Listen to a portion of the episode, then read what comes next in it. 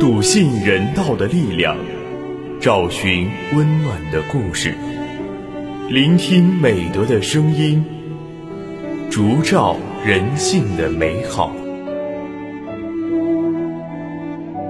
每晚十点，博爱夜读为你打开中国人的情感读本。人间有情，唯爱永恒。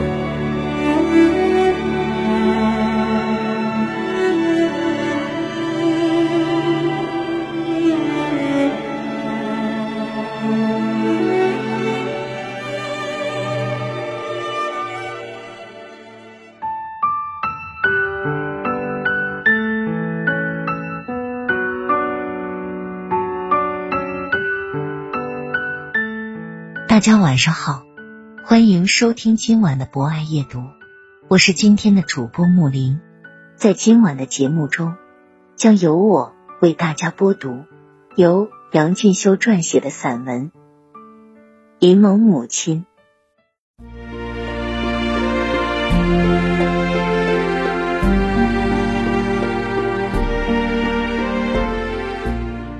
一九三八年的夏天，在某天晚上。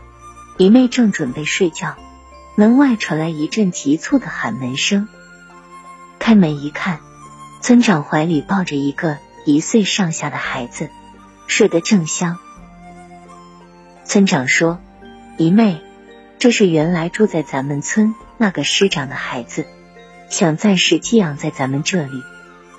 全村妇女就你最细心，交给你我放心，组织上也放心。”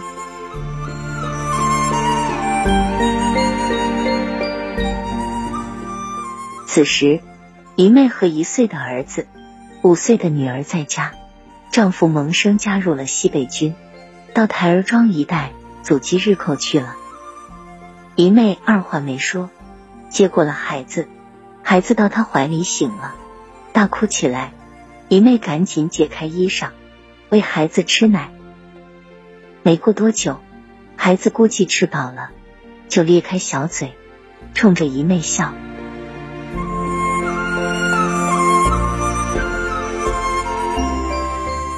那时缺少粮食，姨妹的奶水实在少得可怜。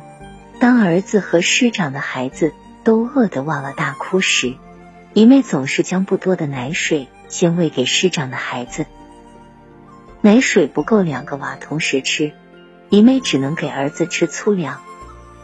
结果，严重营养不良的儿子不到两岁就夭折了。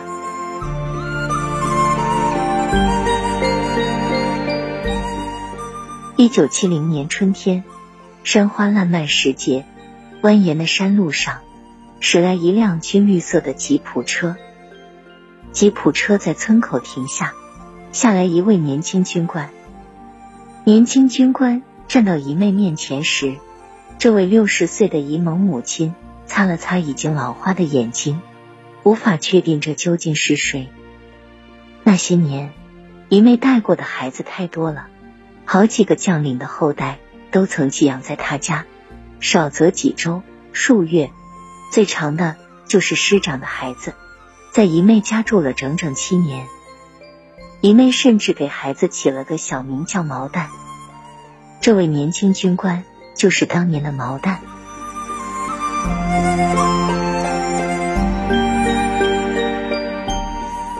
萌生牺牲在抗日战场上。姨妹一生没有再嫁，拉扯着妮子，还有那些不断收留的孩子。当妮子向有些耳背的姨妹指着毛蛋，比划着弟弟时，姨妹开始还是一脸困惑。半分钟后，瘦弱的脸上终于绽开了笑容，然后是不断线的眼泪。姨妹一把拉住毛蛋的手，左看右看，毛蛋则一下跪在姨妹面前。哑着嗓子喊道：“娘！”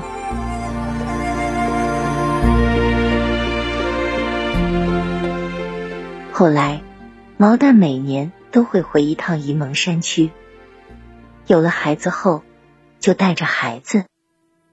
他永远忘不了他的沂蒙母亲，在艰难岁月中，是沂蒙母亲的奶水，哺育了像他这样的将领后代。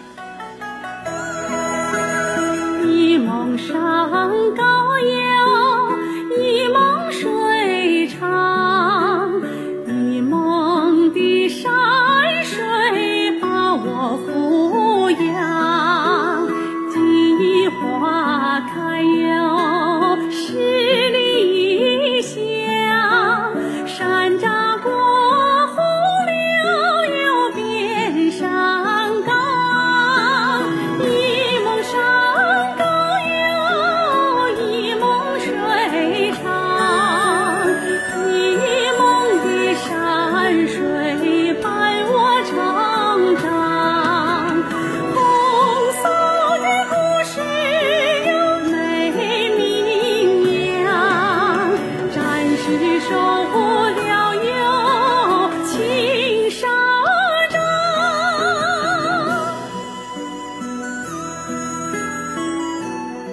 以上就是本期博爱夜读的全部内容。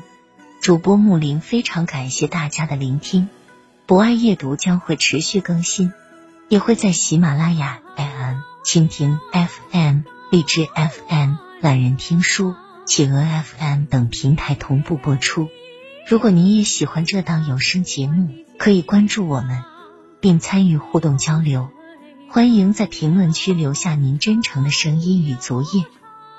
人间有情，唯爱永恒。我们下期节目再见。